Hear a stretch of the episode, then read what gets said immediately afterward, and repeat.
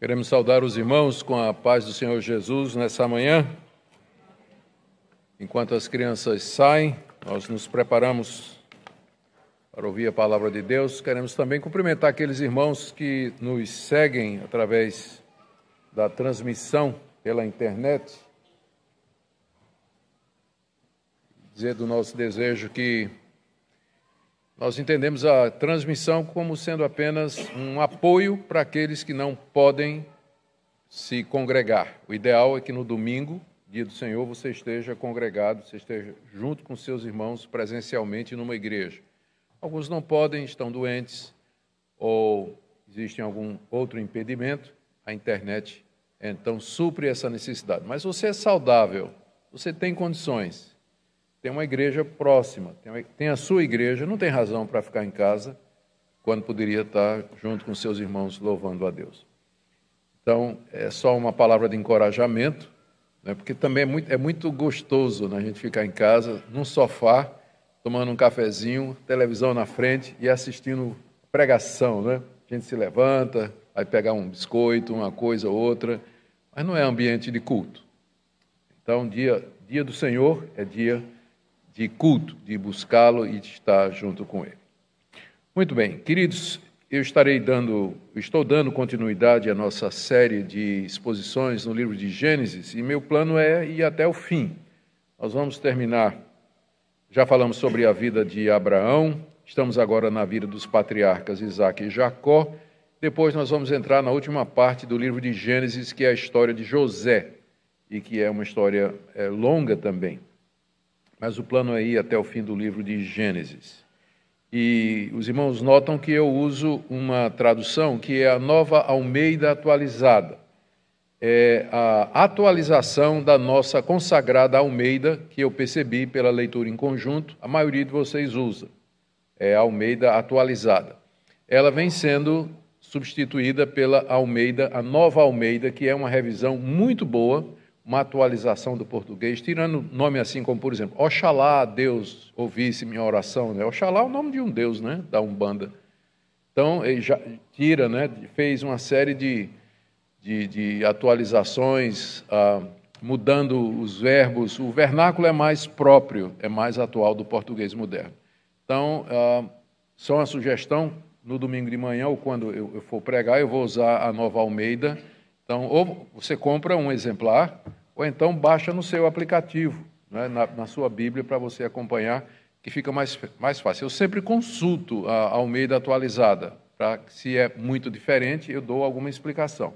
Mas, no geral, segue muito bem e fica até melhor a nossa compreensão. Para aqueles que estão interessados na série toda, toda a série da exposição em Gênesis está disponível no canal do YouTube da nossa igreja. Aliás, o canal tem sido uma bênção, tem alcançado muita gente. Então, se você ainda não se inscreveu no canal do YouTube da nossa igreja, faça isso.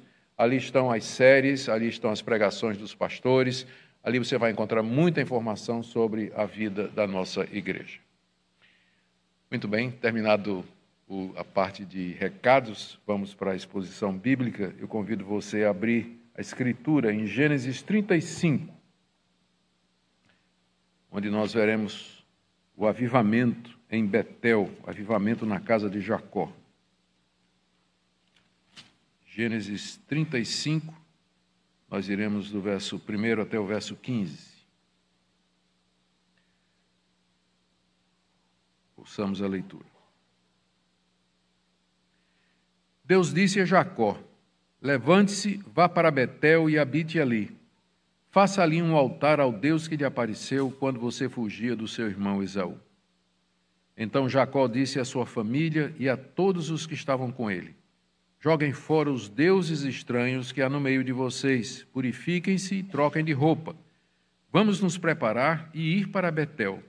Farei ali um altar ao Deus que me respondeu no dia da minha angústia e me acompanhou no caminho por onde andei.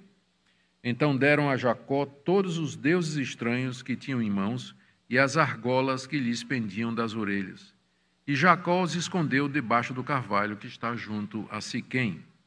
Quando eles partiram, o terror de Deus invadiu as cidades vizinhas e não perseguiram os filhos de Jacó. Assim Jacó chegou à luz, chamada Betel, que fica na terra de Canaã, ele e todo o povo que estava com ele. E edificou ali um altar, e aquele lugar deu o nome de El Betel, porque ali Deus havia se revelado a ele quando estava fugindo do seu irmão. Débora, a ama de Rebeca, morreu e foi sepultada ao pé de Betel, debaixo do carvalho que se chama Alom Bacute. Depois que Jacó havia retornado de Padã Arã, Deus lhe apareceu outra vez e o abençoou. Deus disse a ele: Você se chama Jacó, mas seu nome não será mais Jacó, seu nome será Israel. E lhe deu o nome de Israel. E disse-lhe mais: Eu sou Deus Todo-Poderoso. Seja fecundo e multiplique-se. Uma nação e multidão de nações sairão de você, e reis procederão de você. A terra que dei a Abraão e a Isaque darei também a você, e depois de você a sua descendência. E Deus se retirou dele, elevando-se do lugar onde lhe havia falado. Então Jacó pôs uma coluna de pedra no lugar onde Deus havia falado com ele e derramou uma libação e azeite sobre ela. Ao lugar onde Deus lhe havia falado, Jacó deu o nome de Betel. Até aqui, queridos, a leitura da palavra de Deus. Vamos orar mais uma vez. Senhor, estamos diante da tua palavra inspirada, infalível, inerrante, tua palavra que expressa ao Deus o teu querer, a tua vontade, a tua revelação na história, o desenvolvimento do plano da salvação. Nós queremos pedir ao Pai que nessa manhã o Senhor a explique ao nosso coração, que a gente não somente compreenda o que ela quis dizer, mas o que é que ela nos diz hoje, para que sejamos todos abençoados, edificados, transformados. Ouve a nossa oração em nome de Jesus. Amém.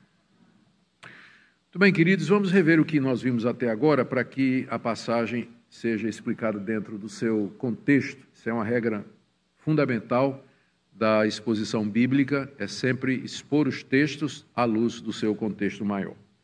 Nós vimos que após se reconciliar com seu irmão Isaú, Jacó vai morar no centro de Canaã, numa cidade chamada Siquém, depois de atravessar o rio Jordão. Ali, nos arredores da cidade de Siquém, ele comprou uma propriedade. Ele comprou aos filhos de Amor. Amor era o príncipe daquela região. Quem morava ali eram os Eveus, eram uma tribo dos cananeus. E Amor tinha um filho também chamado Siquém, é o mesmo nome da cidade. Depois de comprar aquela propriedade, próximo da cidade, Jacó edifica um altar, é o primeiro altar que ele edifica na terra de Canaã, e ali se estabelece na terra, arma as suas tendas, e como ele era pastor, então começa a desenvolver, cuidar dos rebanhos, ali perto da cidade de Siquém. E aí tudo vai bem até que acontece uma tragédia. A filha de Jacó, chamada Diná, ela sai para ver as mulheres da terra, ver ter algum tipo de, de relacionamento com mulheres moças como ela, e ela é vista pelo príncipe, que a toma, leva para seu para sua casa, para o seu palácio, e violenta a moça, estupra a moça, humilha a moça. E depois eh, tenta se casar com ela usando a mediação do seu pai Amor, falando com Jacó, já que naquela época os casamentos eram arranjados. Os irmãos de Diná, Simeão e Levi, que eram os irmãos de, de pai e mãe, uh, filhos de, de, é, de, de, Lia, a primeira esposa de, de Jacó, eles fingem aceitar a proposta sincera do príncipe de casar com a moça e dar o dote e tudo que qualquer coisa que eles queiram. Mas na verdade eles estão planejando uma vingança e, como parte desse plano, exigem que os heveus se circuncidem. A circuncisão era uma marca dos hebreus, era a marca dos semitas, o povo de Deus. Mas agora eles dizem para os heveus: se vocês se circuncidarem, vocês podem casar conosco e a nossa filha vai casar com o príncipe de vocês. Mas a proposta era insincera, porque eles sabiam que três dias depois da circuncisão, que era uma cirurgia relativamente grave, os homens estariam no maior da dor e estariam desprevenidos do que ia acontecer. E eles então aproveitaram E no terceiro dia, Simeão e Levi pegaram as suas espadas, entraram na cidade, mataram todos os homens adultos, mataram Amor, mataram Siquém, trouxeram Diná de volta e os restantes dos irmãos invadiram a cidade, saquearam tudo, pegaram tudo quanto era de riqueza e ainda levaram como prisioneiros as mulheres e as crianças. Quando Jacó descobriu isso aí, que isso aí foi feito sem o conhecimento dele, embora ele tenha sido omisso em tomar alguma, alguma atitude, quando ele soube disso, ele sentiu que não dava mais para ficar ali, porque não demoraria que os demais cananitas montariam uma força-tarefa e viriam extinguir aqueles estrangeiros que tinham cometido aquele, aquele brutal assassinato ali naquela, naquela terra. A situação agora era insustentável diante dos moradores de Canaã, Jacó se queixa dos seus filhos, que tinham trazido aquela situação insuportável, e os planos de Jacó de ficar em Siquém ali agora estão estragados. Tudo isso aconteceu, nós vimos, para mostrar a pecaminosidade da raça humana. Não há um único indivíduo, uma única personagem no relato de Gênesis 34 que não tenha tido falta. Siquém, Diná, todos eles, mostrando a pecaminosidade da raça humana e indiretamente a necessidade de um Salvador, já que todos pecaram e carecem da glória de Deus. Hoje nós veremos que, apesar de todos os crimes cometidos, Deus veio ao encontro do patriarca Jacó, com quem ele tinha uma aliança, na grande misericórdia dele. E ele chama Jacó para ir a Betel, o local primeiro onde Deus tinha se revelado a ele, para renovar a aliança e morar ali. E um verdadeiro avivamento espiritual acontece na casa de Jacó. E é um novo começo depois de um desastre moral e espiritual. Eu creio que essa mensagem ela é muito apropriada, porque quem de nós já não se viu dentro de um desastre moral e espiritual? Em queda, falho, diante de Deus se sentindo culpado, tendo fracassado moralmente, espiritualmente, Deus, na sua misericórdia, não abandona os seus. E veremos isso aqui na expectativa de que você cobre ânimo, que você se sinta chamado a cultuar esse Deus, a consagrar-se a Ele completamente e a viver para a sua glória.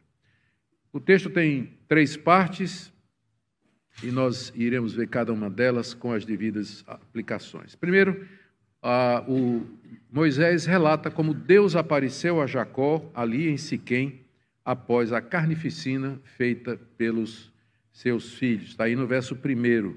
Deus disse a Jacó: Levante-se, vá a Betel, habite ali, faça um altar ao Deus que lhe apareceu quando você fugia do seu irmão Esaú. Isso deve ter sido uma visão de noite, e era assim normalmente que Deus falava com Jacó. Naquela época, Deus usava meios extraordinários para falar com o seu povo, e esse é um deles. E o que é mais extraordinário é que Deus tenha vindo falar com Jacó depois de tudo que aconteceu. Porque o crime foi grande, carnificina foi grande, houve o saque, houve as mulheres feitas prisioneiras juntamente com as crianças. Então foi algo de proporções tremendas. Mas Deus a fidelidade dele e o seu amor são insondáveis. Seu servo Jacó estava em profunda angústia, medo, terror do que haveria de acontecer, além da consciência dos crimes que haviam sido cometidos pela sua família. Então, ele deve ter se sentido completamente abandonado por Deus, ou como que não haveria mais nenhuma solução para ele depois de tudo que aconteceu. Mas aí Deus, na sua grande misericórdia, no seu grande amor, na sua compaixão indizível, aparece a Jacó e determina quatro coisas a Jacó, estão todas aí no verso primeiro. São quatro imperativos na língua hebraica. Primeiro, levantar-se de onde ele está. Levante-se. Essa palavra aí, ela significa, essa ordem significa saia de onde você está. Saia de onde você está. Acabou seu tempo aqui em Siquém. Rompa os laços, desarme as tendas, feche os poços venda as plantações, se mude daí, não dá mais para você ficar aí. Essa foi a primeira coisa que Deus disse a Jacó. Deus reconhecendo que o crime havia tornado a permanência de Jacó em Siquém impossível, então ele tinha que se levantar e sair dali, não adiantava ficar ali naquele local. Segunda ordem, que é dada ainda no verso primeiro, é que ele fosse para Betel. Vá para Betel, literalmente no hebraico, suba até Betel. Isso porque Betel está 300 metros acima de Siquém e a 25 quilômetros de distância, descendo para o sul de Canaã, na direção do Egito. Então, ele tinha que descer para o sul e ele vai subir. Então, por isso, a ordem é: suba para Betel. Betel ficava a caminho da Mesopotâmia, como quem sai lá de Hebron, que foi o, que, o trajeto que Jacó tinha feito cerca de vinte e poucos anos, 27 anos antes. Ele estava fugindo do seu irmão Isaú, parou naquele lugar que era chamado Luz, e Deus ali apareceu naquela visão que é bem conhecida, que é a visão dos anjos subindo e descendo sobre uma escada onde Deus estava no topo. E Deus apareceu a Jacó e disse a Jacó que estaria com ele lá na Mesopotâmia, que o abençoaria. E Jacó disse: Se o senhor fizer isso, o senhor vai ser o meu Deus, esse lugar aqui em Betel vai ser um local de culto, e de tudo que o senhor me der, eu vou dar o dízimo. Então a hora tinha chegado. Levante-se, disse quem, suba até Betel, porque lá você vai cumprir a promessa que você me fez há 27 anos passados quando você estava em aflição e eu aparecia a você ali. Era isso, em outras palavras, que Deus estava dizendo a Jacó.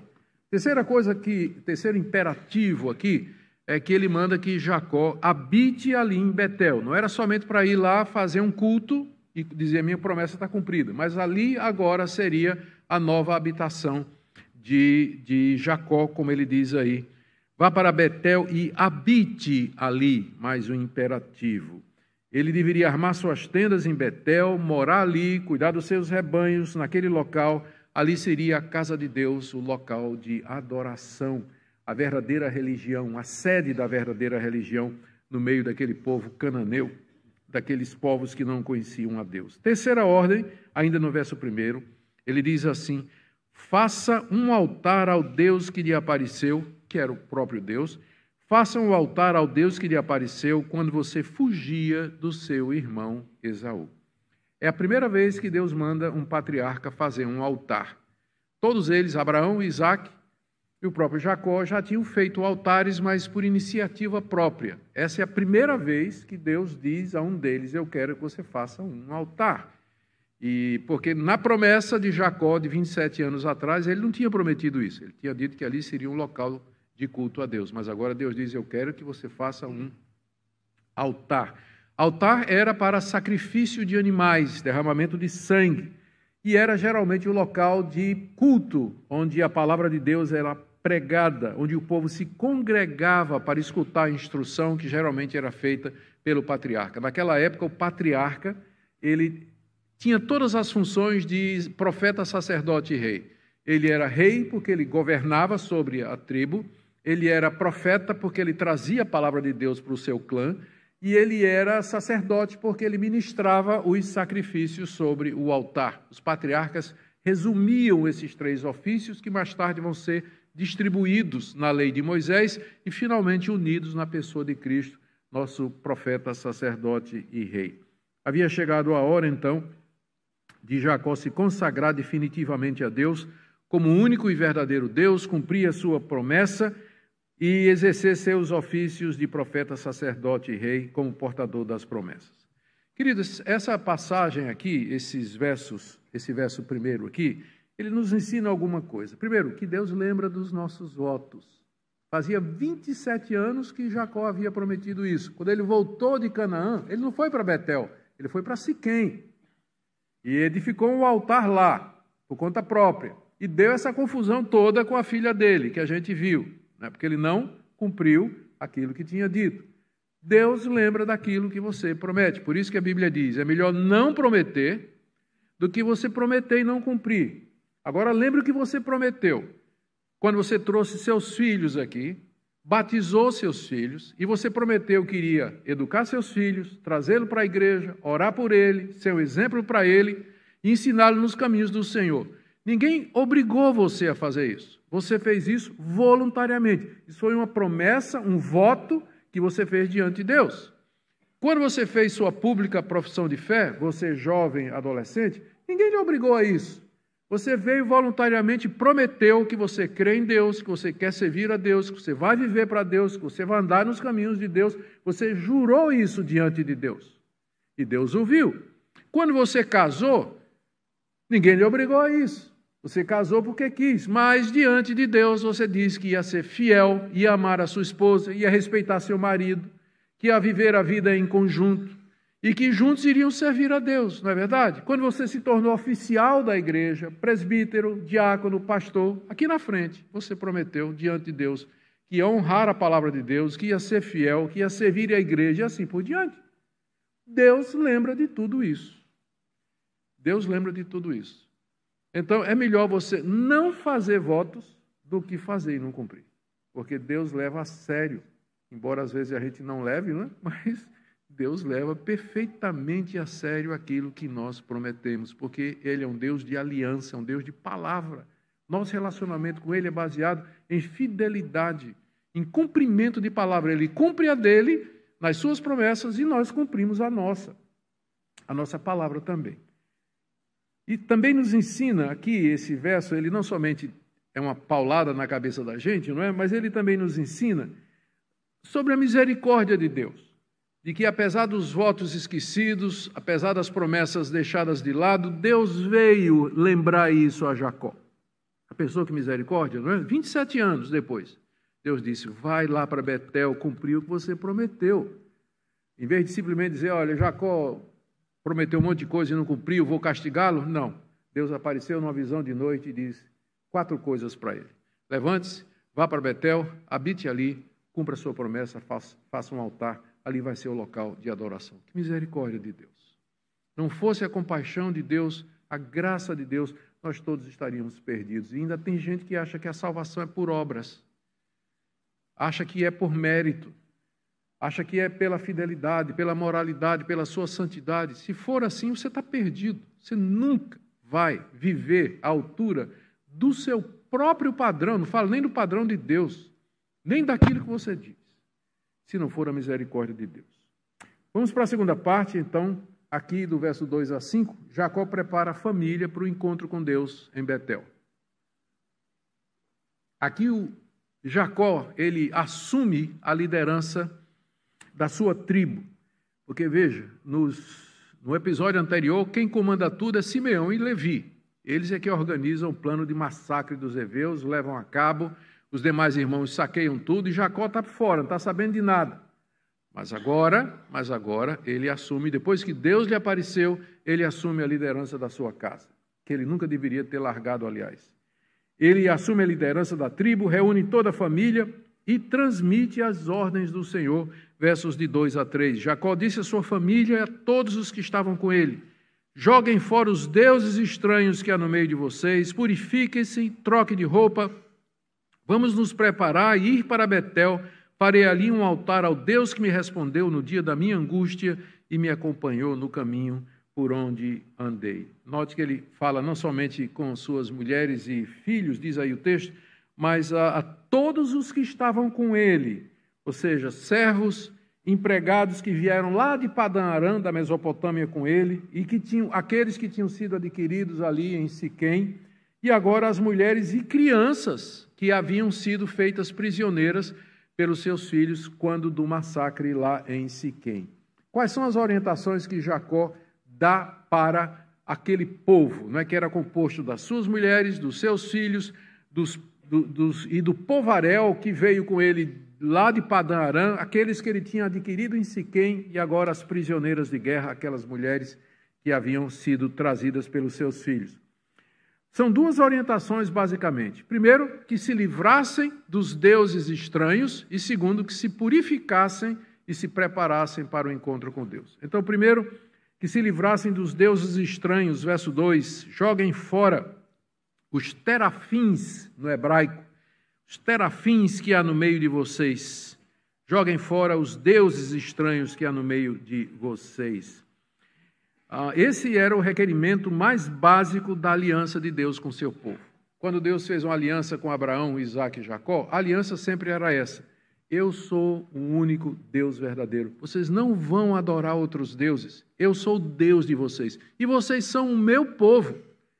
Naquele tempo, na, poli, na, na, na idolatria, tempo da idolatria, onde havia pessoas que adoravam muitos deuses, esses deuses, eles não concorriam uns com os outros. Você podia adorar Baal, poderia adorar Astarote, você poderia adorar Renfã, Milcã, você poderia adorar os deuses do Egito, todos ao mesmo tempo. Você podia ter na sua casa é, 30 nichos de diferentes deuses e orar cada um desses deuses. Esses deuses não requeriam exclusividade de você.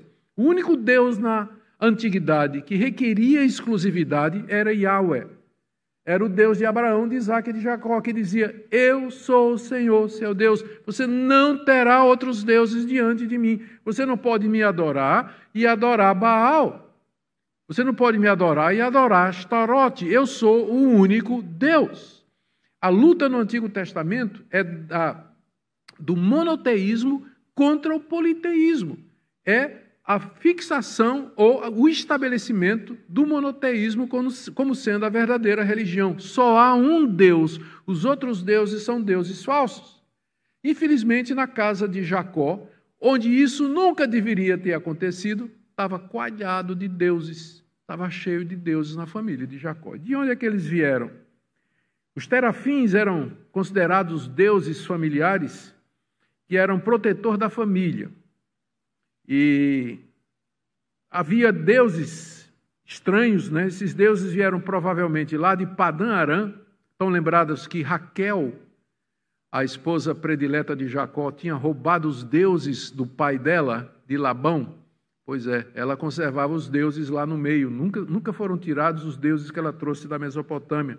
Todo aquele povaréu que entrou na tribo de Jacó veio com seus deuses. As mulheres que acabaram de ser sequestradas e trazidas para dentro da tribo, elas tinham seus deuses, elas eram mulheres pagãs, adoravam Baal, Astarote e outras divindades ali de entre os heveus. Todos aqueles ídolos, imagens e objetos agora tinham de ser lançados fora, porque eles iam ao encontro de Deus em Betel, renovar a aliança e ser o povo de Deus, e Deus não admitia outros deuses além dele. Jacó sabia disso, por isso, ainda que Deus não tenha dito, ele chama a família e diz: Nós vamos ao encontro de Deus, o Deus verdadeiro, o Deus que foi comigo durante esses 27 anos. Então, joguem fora todos os deuses estranhos que vocês têm. Todos os deuses estranhos, os terafins, as imagens de Baal, os nichos, os amuletos, as argolas das orelhas que eram dedicadas aos deuses, o que vocês tiverem aí que de alguma forma está ligado ao culto pagão, tudo tem que ser jogado fora. Tira tudo, traz aqui para mim. Eu não quero nada mais aqui dentro que tenha a ver com o paganismo, mas que seja tudo, que Deus seja o único Deus. A segunda ordem de Jacó à sua família é que eles se purificassem e trocassem de roupa Está aí no final do verso 2: Purifiquem-se e troquem de roupa. Moisés está aqui falando numa linguagem um pouco avançada para aquela época, porque somente mais tarde, no livro de Êxodo e Levítico e Deuteronômio, é que vão ser estabelecidas ou estabelecidos os rituais de purificação, que consistia realmente em tomar banho, trocar de roupa, oferecer sacrifícios e assim por diante. Mas antes da lei de Moisés já havia esse conceito entre os semitas da necessidade da purificação ritual. E era necessário que eles realmente tomassem banho, se lavassem e trocassem de roupa. As mãos de Simeão e Levi e as roupas de Simeão e Levi estavam manchadas de sangue. Os seus irmãos traziam culpa na mão pelo saque que fizeram na cidade pelas prisioneiras de guerra. Jacó tinha sido omisso, perdeu a liderança do povo, da sua tribo, da sua família, deixando tudo aquilo acontecer. Diná havia sido contaminada, essa é a palavra que é usada em Gênesis 34 para dizer o que aconteceu com ela, porque ela foi é, é, violentada por um, um homem impuro, um incircunciso. Então havia necessidade de purificação. Que envolvia arrependimento, pedido de perdão, um novo começo e assim por diante. E isso era necessário para o encontro com Deus. Isso era preciso. Jacó sabia disso. Não pode ter ídolos e nós temos de nos purificar e trocar de roupa para poder nos encontrar com esse Deus. Tudo isso apontava para a necessidade de arrependimento. E Jacó dá razão que está aí no verso 3. Vamos nos preparar e ir para Betel. Farei ali um altar ao Deus que me respondeu no dia da minha angústia e me acompanhou no caminho por onde andei. Ali Jacó iria construir um altar a Deus, que era um local de sacrifícios, e ele dá duas razões. Deus havia respondido a ele ali no dia da sua angústia, o dia da angústia aqui é aquele episódio em que ele está fugindo do seu irmão Esaú, e segundo, Deus havia estado com ele no caminho por onde andei. E por muitos caminhos ele andou. Ele andou ali em Betel, ele andou em Padã Aram, ele andou em Gileade, onde Deus o livrou das mãos do seu sogro Labão. Ele andou em Jaboque, onde teve uma luta com Deus e prevaleceu. Ele andou em Siquém, onde a sua tribo e o seu povo quase vai ser ou está prestes a ser exterminado por causa de tudo que aconteceu, ele andou em muitos lugares e em todos esses lugares a presença de Deus abençoou e protegeu Jacó. E agora estava na hora dele reconhecer isso. Gente, eu aqui esse texto nos mostra, em outras palavras, o que é o qual deve ser a nossa atitude. Nós somos o povo de Deus, nós somos os herdeiros disso aqui. E temos muitas razões para erigir um altar e oferecer sacrifícios a Deus, espiritualmente falando, já que o nosso altar já foi erigido na cruz do Calvário e o nosso cordeiro já foi sacrificado. Essa é a razão do culto. Por que, é que vocês estão aqui hoje de manhã? Se não é exatamente por conta disso. Por causa do Deus que acompanhou vocês, o Deus que salvou vocês, o Deus que tem protegido vocês e abençoado vocês. O mínimo que nós podemos fazer é no dia do Senhor nos reunir e juntos cantar louvores a esse Deus, prestar culto a esse Deus, porque motivos não faltam. Motivos não faltam para isso. Motivos não faltam. Essa é a razão que Jacó dá para ir a Betel e abrir ali um local de culto. É ao Deus que me apareceu no dia da minha angústia e o Deus que tem sido comigo por onde eu andei. Não é assim que ele tem sido com você? Não é assim? Ele já lhe apareceu no dia da sua angústia, não foi? Ele já lhe livrou e não foi só uma vez, não. Foram muitas. Trouxe muitos livramentos. E tem sido com você e abençoou você toda a sua vida. Estou vendo anciãos aqui da minha idade. Deus foi com você sua vida toda. Abençoou você sua vida toda. Eu estou vendo jovens aqui também. Vocês já viveram o suficiente para saber e sentir a presença de Deus. Essa é a razão do culto. Essa é a razão de nos dedicar a Ele. Isso é a razão de levar isso a sério. Quando nós chegamos para louvar a Deus, abençoar a Deus. Ele nos chama exatamente para isso. Essas são as razões que Jacó oferece aqui ao seu povo.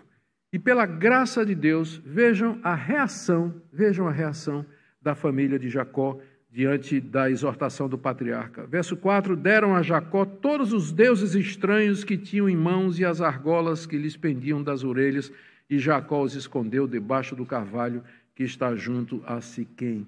Havia muitos deuses estranhos ali no meio, já falei, terafins, imagens, ídolos, nichos, que são pequenas casas onde eles botam os deuses. Quando a gente fala de mais, você está pensando numa Virgem Maria desse tamanho, não é? Mas não era não, eram, eram deuses pequenininhos, né, que ficavam em casinhas chamadas de nichos, que eram chamados de terafins, que você podia guardar em qualquer lugar lá da casa. Então, havia muitos desses espalhados, eles deram é, esses nichos e objetos sagrados, ele fala aqui das argolas das orelhas, né? não está dizendo que brinca é pecado, está dizendo que brinca é pecado se for dedicado a algum deus, né? Argola, algum tipo de coisa. Então, a questão religiosa. Então, essas argolas eram características da adoração de algum Deus, que não é dito qual é aqui, mas tinha que tirar. Depois Jacó juntou tudinho, e não era pouca coisa, e ele foi enterrar. O pessoal pergunta por que, é que ele não queimou, por que, é que não quebrou. Mas adiante é isso que vai acontecer. Quando o povo de Israel faz um bezerro de ouro, e Moisés desce brabo lá do monte, ele manda quebrar, queimar, fazer suco e dar para o povo tomar daquele pó ali, não é? Aqui, Jacó, ele simplesmente esconde debaixo de um carvalho em Manri, em Siquém, aliás, que está associado com o local onde Abraão tinha morado a primeira vez. Se você lembrar a história, Abraão já tinha passado por aquela região e ele tinha morado nos carvalhais de Siquém ou de Manri. E foi ali embaixo de um daqueles carvalhos que Jacó, em oculto, enterrou todos aqueles deuses em oculto para que ninguém corresse na tentação de voltar para desenterrar. Ele queria definitivamente terminar com a idolatria da sua casa. E aí então ele se levanta com sua família, feitas essas providências, expulsos os deuses, lavados, purificados, arrependidos, dispostos a ouvir a voz de Deus, sob a liderança de Jacó, o povo se levanta para a caminhada para o sul, 25 quilômetros, com o seu rebanho, gado, mulheres, crianças, bens, tendas, tudo que tinham. E diz aí no verso 5: que quando eles partiram, o terror de Deus invadiu as cidades vizinhas e não perseguiram os filhos de Jacó. As cidades vizinhas eram cidades ocupadas por outros heveus, outros cananeus, cananitas, povos pagãos, no meio dos quais Jacó tinha morado como estrangeiro. E agora que a notícia se espalhou de que eles tinham matado, né, quase exterminado uma cidade inteira, então não tardaria que os povos das cidades vizinhas armassem um exército e viessem para esmagar Jacó e sua família, o que eles poderiam fazer facilmente, embora o, o, número de gente na tribo de Jacó não era um número pequeno, era um número razoavelmente grande. Mas aí o texto nos diz que depois que eles, Jacó e sua família, jogaram fora os ídolos, trocaram de roupa, se lavaram, se livraram de toda idolatria e buscaram a Deus, que o terror de Deus caiu sobre os cananeus. Veio um medo sobrenatural de Deus no coração daqueles pagãos. O texto não diz que tipo de medo é, mas a gente pode imaginar. Eles ficaram com medo irracional de que Jacó e a sua família seriam capazes de, numa batalha, esmagá-los completamente. E que ir contra Jacó era ir ao encontro da morte. E que eles sofreriam o mesmo destino dos heveus.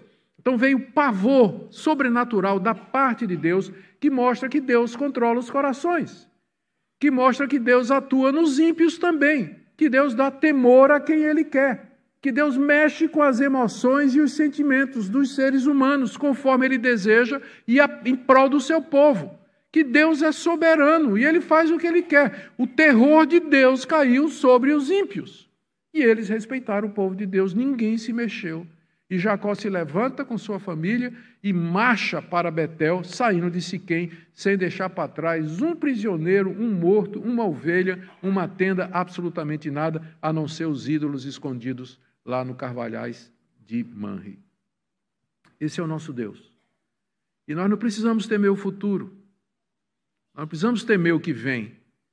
Se nós obedecermos a Deus, seguirmos o que Ele nos ensina, se nós nos arrependermos, livrarmos da idolatria, o terror de Deus vai cair sobre os inimigos da igreja.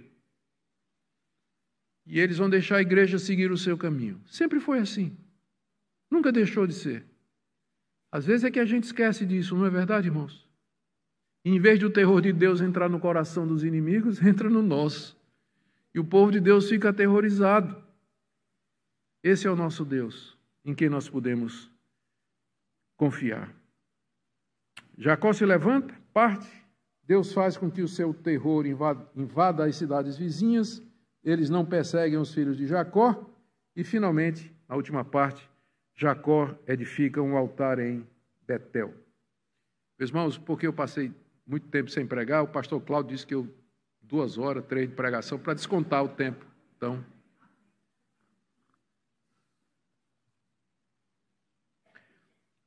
vamos lá. Jacó edifica um altar em Betel, está aí do verso 6 a 8.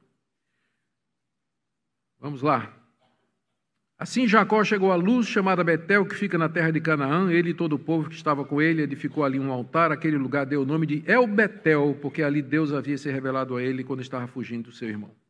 Débora, a ama de Rebeca, morreu e foi sepultada ao pé de Betel, debaixo do carvalho que se chama Alon Bacude. Depois daquela jornada, então, de 25 quilômetros para o sul, Jacó e seu povo finalmente chega à cidade de Luz, em Canaã, também chamada de Betel. O texto diz aí que ele edifica um altar ao Senhor, conforme Deus havia prometido. E ali ele provavelmente sacrificou 10% do seu rebanho, conforme ele havia prometido. Se o Senhor me abençoar, eu lhe darei 10% do que o Senhor me der. Ele tinha dito isso 27 anos atrás. Agora ele constrói um altar e o que é que vai ser sacrificado? Animais. E então, provavelmente, ele cumpre ali o voto de 10% do seu rebanho é sacrificado no altar que ele constrói a Deus. E ele chama aquele lugar ali, ele chama o altar, não, não, não o local, não a cidade, mas ele chama o altar de El Betel, verso 7, que significa o Deus de Betel, o Deus que me apareceu, o Deus que me socorreu ali, o Deus que me acompanhou. E ali ele faz recordação da revelação de Deus quando ele fugia do seu irmão Isaú, no final do verso 7, ele fez, ele chamou o nome de El Betel porque Deus havia se revelado a ele quando ele tinha fugido do seu irmão. Em seguida, nós temos um relato curioso, entretanto muito rico, que parece fugir do, do contexto da história, que Moisés registra a morte e sepultamento de Débora, a ama de Rebeca, a mãe de Jacó. A última vez que a gente encontrou Rebeca, ela estava mandando Jacó fugir, porque Esaú ia matá-lo. E disse: Vá lá para a casa do meu irmão Labão e arruma uma mulher lá. Faz, família por lá. E depois nós vamos nos encontrar. Esse encontro nunca aconteceu. Nunca aconteceu. 27 anos depois, quando Jacó desce e ele se estabelece em Betel, ele deve ter ido até Hebron, que fica mais ao sul e que não está longe, onde estava seu velho pai Isaac, talvez vivo. E ele descobriu que sua mãe Rebeca estava morta, mas Débora, a ama de Rebeca, a mãe dele, ainda estava viva. Então Jacó, numa recordação da sua mãe, gratidão da sua mãe, porque ele era muito mais pegado à mãe do que ao pai, leva a ama Débora para morar com ele em Betel. Já idosa, depois de um tempo, Débora morre ali.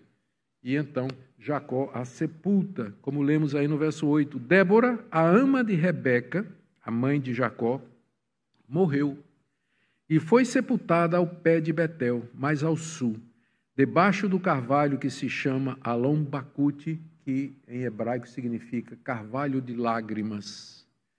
Carvalho de lágrimas. Que lição preciosa, não é? Lição preciosa aí. Aqui podemos aprender que, mesmo que Jacó tenha cometido tantos erros e pecados, ele era um homem de fé, ele era obediente a Deus, ainda que vacilante. Mesmo os melhores servos de Deus, eles padecem de imperfeições deixadas pelo pecado. Nós aprendemos também o cuidado pelos idosos, não é? Como Jacó cuidou da sua ama, honrou a empregada que cuidou da sua mãe a vida toda e a enterrou, trouxe para sua casa e cuidou dela. E cristianismo nos ensina determinadas coisas que para o mundo parece ser sentido. Mas faz parte da, da ética cristã honrar as pessoas, abençoá-las independentemente do que elas sejam ou da posição que elas ocupam, demonstrar amor e cuidado com aqueles que um dia cuidaram de nós ou dos nossos parentes também. E isso é uma lição preciosa. Os cristãos deveriam ser diferentes do mundo nesse sentido, com relação às pessoas que nos acompanham, né? empregados que estão lá na nossa casa durante tantos anos e, às vezes, no final da vida, há um desenlace é, na justiça, né? ou tanta coisa difícil acontecendo. Aqui a gente vê Jacó tentando honrar a ama da sua mãe. Muito bem, eu disse que era o final, mas eh, tem uma parte ainda.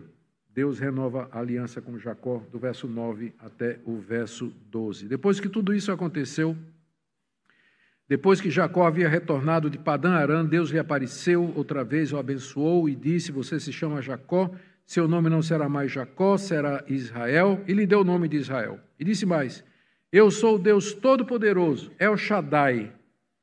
Seja fecundo, multiplique-se, uma nação e multidão de nações sairão de você, reis procederão de você. A terra que dei a Abraão, Isaac darei também a você, e depois de você a sua descendência. E Deus então se retirou dele, elevando-se do lugar onde ele havia falado. Então Jacó pôs uma coluna de pedra no lugar onde Deus havia falado com ele, derramou a libação e azeite sobre ela, e ao lugar onde Deus lhe havia falado, Jacó deu o nome de Betel. Assim, cerca de sete anos depois que ele regressou de Padã Aram, 27 no total, né? Sete anos ele tinha ficado lá em. 20 anos ele voltou, ficou em Siquém. Sete anos depois ele vai para Betel total de 27 anos, Deus aparece outra vez a Betel, a, em Betel. Note que as aparições de Deus elas são esporádicas. Tem gente que lê o Antigo Testamento e pensa que Deus aparecia todo dia para conversar com Jacó. Era assim lá no paraíso, mas depois que a gente foi expulso, não mais. As visões de Deus eram esporádicas. E tem gente que ainda hoje pensa assim, que todo dia Deus vai aparecer para dizer, oh, a cor da gravata é essa. Ou, então, na hora do almoço você tem que comprar isso aqui. Até no Antigo Testamento, essas aparições, elas eram esporádicas e elas eram intencionais e eram sérias. Elas tinham um objetivo relacionado com a história da redenção. Deus então aparece aqui, mais uma vez a Jacó, quando ele está estabelecido já em Betel, tinha feito o culto prometido e tinha se organizado lá. E Deus lhe faz, lhe diz três coisas. Primeiro, muda o nome de Jacó. Na verdade, não é mudar, é confirmar, porque a mudança já tinha acontecido no Val de Jaboque. Mas do Val de Jaboque até aqui, Jacó tinha ido para Siquém, tinha acontecido todo esse episódio com os filhos dele, a vida de Jacó não andou bem. Mas agora é momento de renovação. E Deus renova o que havia dito. Seu nome não é mais Jacó, que significa enganador, mas seu nome será Israel, aquele que luta com Deus, apropriado para lembrar a Jacó que ele não tivesse medo dos cananeus aonde ele estava habitando. Você é aquele que lutou com Deus e venceu lá no Val de Jaboque. Seu nome não é mais Jacó, enganador. Esqueça a sua vida antiga. Você agora é aquele príncipe que luta com Deus e prevalece. Segunda coisa que Deus lhe disse, no verso 11: Eu sou Deus Todo-Poderoso, El Shaddai. É a segunda ou terceira vez que Deus se apresenta com esse nome. E toda vez que ele faz isso, é porque ele tem uma promessa grandiosa a fazer, ou então ele quer dar uma base de confiança para aquilo que ele vai dizer, e o que ele quer dizer é o segundo: seja fecundo e se multiplique, que é a mesma coisa que ele disse a Adão e Eva lá no paraíso. Sejam fecundo, multiplique-se e enche a terra. E agora ele afina, ele afunila essa promessa para o povo da aliança. E ele é o El Shaddai, todo-poderoso, poderia fazer que isso acontecesse. Multiplique-se. Terceira promessa: uma nação e multidão de nações sairão de você. Você vai ser próspero, Jacó. Hum, você vai ter uma descendência muito numerosa. Quarta promessa: reis procederão de você. Reis procederão de você. Deus já tinha prometido isso a Abraão, que da descendência dele viriam reis. Mais adiante, no final do livro de Gênesis, Jacó vai dizer que o cetro do rei não se afastará da tribo de Judá, ele já afina isso, que o rei virá da tribo de Judá. Mais adiante, Deus vai aparecer a Davi da tribo de Judá e vai dizer: O rei de Israel será da tua descendência. E finalmente, no Novo Testamento, Jesus Cristo, filho de Davi, filho de Judá, filho de Jacó, é o cumpridor dessas promessas. Mas aqui você tem o protótipo da promessa de um rei que haveria de vir e haveria de reinar sobre o mundo todo. Reis procederão de ti. E quinto, verso 12: A terra que dei a Abraão e a Isaque, darei também a você e depois de você a sua descendência. Em outras palavras, Deus refaz a aliança. Vocês perceberam a sequência? É a sequência da nossa vida. Caiu em pecado, desastre moral, mataram os siquemitas, raptaram as mulheres e as crianças, Jacó tinha perdido a liderança do seu povo. Deus veio ao encontro, chamou para a renovação. Jacó tirou todos os deuses falsos do meio do seu povo, lavaram as roupas, se purificaram, se levantaram de onde estava. Deus mandou terror sobre os inimigos. Vieram a Betel, ofereceram sacrifícios, símbolo de perdão de pecados, propiciação àqueles animais cujo sangue foi derramado, eh, significava o perdão de Deus pelos pecados, e agora Deus renova a aliança com Jacó. O nome, a sucessão, nações e rei, e finalmente a terra, que eram os elementos daquela chamada que Deus fez a Abraão lá em Gênesis capítulo 12. Agora, Jacó é o portador das promessas. A linhagem santa agora continua através de Jacó. Gente, o que é que nós podemos aprender com tudo isso? O que é que Jacó, perdão, o que é que Moisés queria ensinar aos seus leitores, os israelitas, que estavam prestes a atravessar o Jordão e entrar na terra prometida? Porque quem escreveu essa história foi Moisés. E ele escreveu quando ele estava às margens, durante os 40 anos no deserto, e às margens do Rio Jordão, antes do povo atravessar para, sob a liderança de Josué, conquistar a terra. O que é que Moisés queria ensinar? Que eles eram o povo da aliança, que eles eram os descendentes numerosos de Jacó, conforme a promessa, que eles haveriam de herdar a terra, conforme El Shaddai havia dito, e que eles, portanto, não temessem. Moisés queria ensinar que eles deveriam abandonar todos os ídolos para poderem ser abençoados, que eles deveriam se purificar para poder herdar as promessas de Deus, que Deus não admitiria idolatria, que se eles fossem idólatras, eles seriam castigados por isso. Moisés queria ensinar que, apesar das infidelidades, Deus esteve com os descendentes de Abraão durante todo aquele tempo e que eles deveriam sempre cumprir seus votos. E para nós? O que é que esse texto tem que nos ensinar? Queridos, nós somos o povo da aliança, nós somos os herdeiros espirituais de Jacó.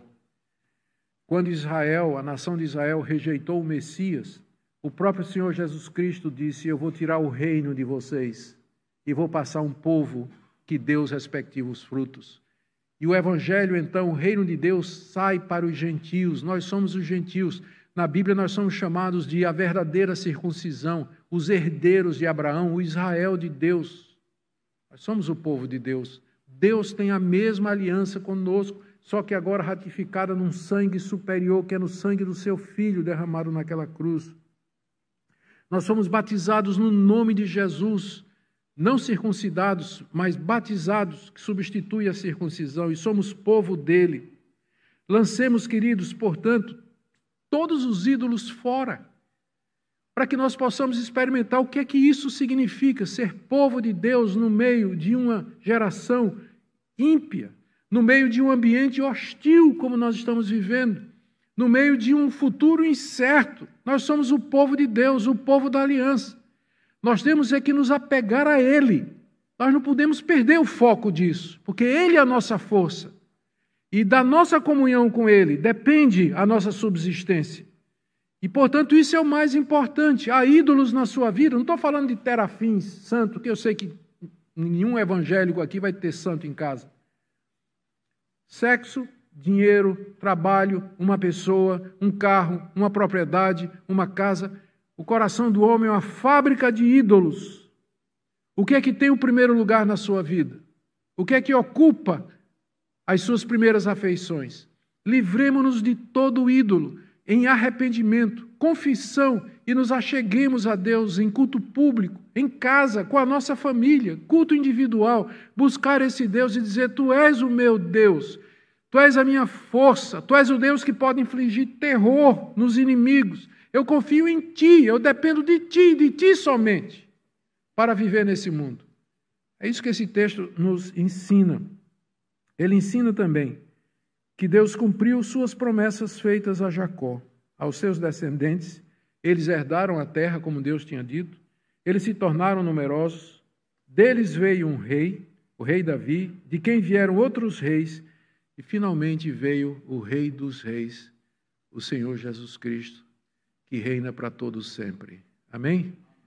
Ele está no trono. Ele é o nosso Deus. E nós podemos nele confiar. Amém?